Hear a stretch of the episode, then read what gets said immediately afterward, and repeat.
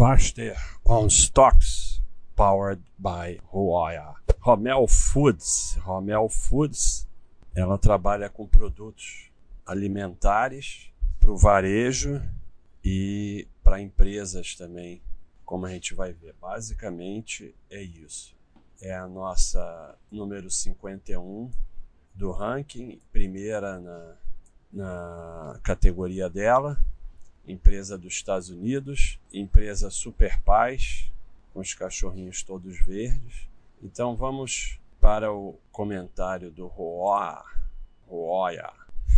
Roa. Fundado em 1891, quer dizer, uma empresa bem tradicional do segmento alimentício, fornece produto para clientes varejo, empresa de food service, delicadeza e tal, em mais de 80 países. Mas o, o forte dela mesmo é nos Estados Unidos. Então tem diversos produtos alimentares, carnes, refeições. Essa é uma empresa, o vídeo vai ser curto, que é uma empresa bem simples. Faz produtos alimentares diversos, refeições congeladas, embutido, presunto, item com guacamole, bacon, carne latada, manteiga de amendoim, é milhões de coisas, né? E vende no varejo e vende para empresas que vendem alimentos, food service, cadeias e tal. Então, basicamente é isso, é, é, bem simples de entender. E ela possui dezenas de marcas próprias. Né? Ela também é, vende outras marcas, mas tem dezenas de marcas próprias também. É, a maior fonte de renda é nos Estados Unidos e a maior parte da receita é de produtos voltados para o varejo. Vocês podem ver esse gráfico aqui, ó, 53% varejo, né? Aqui os produtos dela, 30% para o que se chama food service, né? E 10% para delis, né? Que são pequenas lojas que vendem alimentos. 7% internacional. Então tem aqui a divisão da receita, dá para entender bem. É, agora, o setor de food service é um setor que tem um potencial de crescimento grande, né? apesar de estar em 30%, mas 30% é bastante expressivo. É uma empresa bem certinha, é consistente, é conservadora. Nos últimos 33 anos, ela entregou aumento, lucro em todos, mas aumento de lucro em 29 anos, marca atingida por apenas cinco empresas do SP 500. E ela tra costuma trabalhar com muito mais dinheiro em caixa do que dívida, pode ver aqui pelo dívida líquida quase sempre negativa. E mesmo em anos de aquisição, né, que são esses anos aqui, um endividamento muito baixo, né? Se você comparar com, com EBITDA, é ridículo, 007, 013.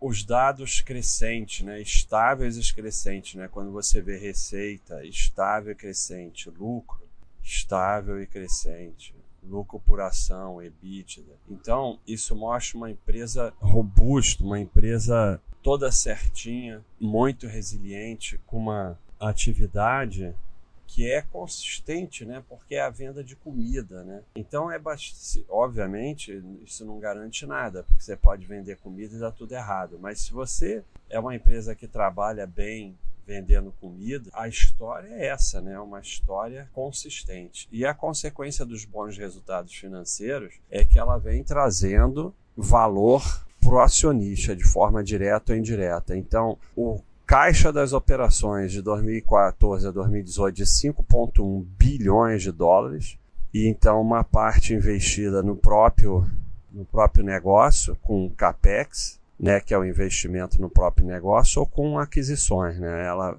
para ter esse portfólio enorme, ela vai fazendo aquisições, né? Esse portfólio de produtos alimentares. E também com pagamento de dividendos e com recompras. Então, esse, ca esse caixa todo gerado, usado de forma a trazer valor para o acionista. E com isso tem trazido um bom retorno acionista. Veja a curva de lucros.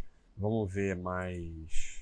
Aqui a gente já, esses dados a gente pode ver mais atualizado, né? Olha, a curva de. O que, que acontece? Recentemente a gente conseguiu dados financeiros até 1979 então a gente vê uma curva muito consistente. É normal quando a gente tem uma curva muito longa que os primeiros anos pareçam flat. Por quê? É a teoria dos grandes números, né? Conforme vai crescendo, os crescimentos recentes são maiores em números absolutos do que os lá de trás. Então parece que aqui era flat, mas se você pega um gráfico só de 79 até 92 e tira daqui, vai ter uma curva mais crescente. Tá? Então, 27 anos de lucros consecutivos teve um prejuízo em 93, 97% dos anos com lucro, obviamente 2020 agora uma queda, é natural, todo mundo está caindo em 2020 praticamente, e um retorno expressivo aos sócios, lembrando sempre que esse retorno é em dólar, né?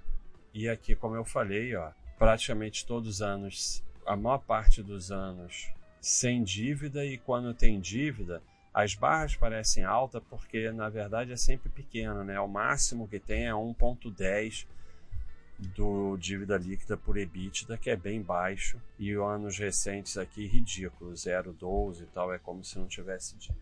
Então, é uma empresa muito interessante, é uma empresa, ela é conservadora, mais consistente, então não é de se esperar crescimento enorme como nas empresas de tecnologia, mas também com risco mais baixo, né, pelo conservadorismo e pela consistência bem fácil de entender e bem consistente, toda certinha, e por isso ela é uma das super pais.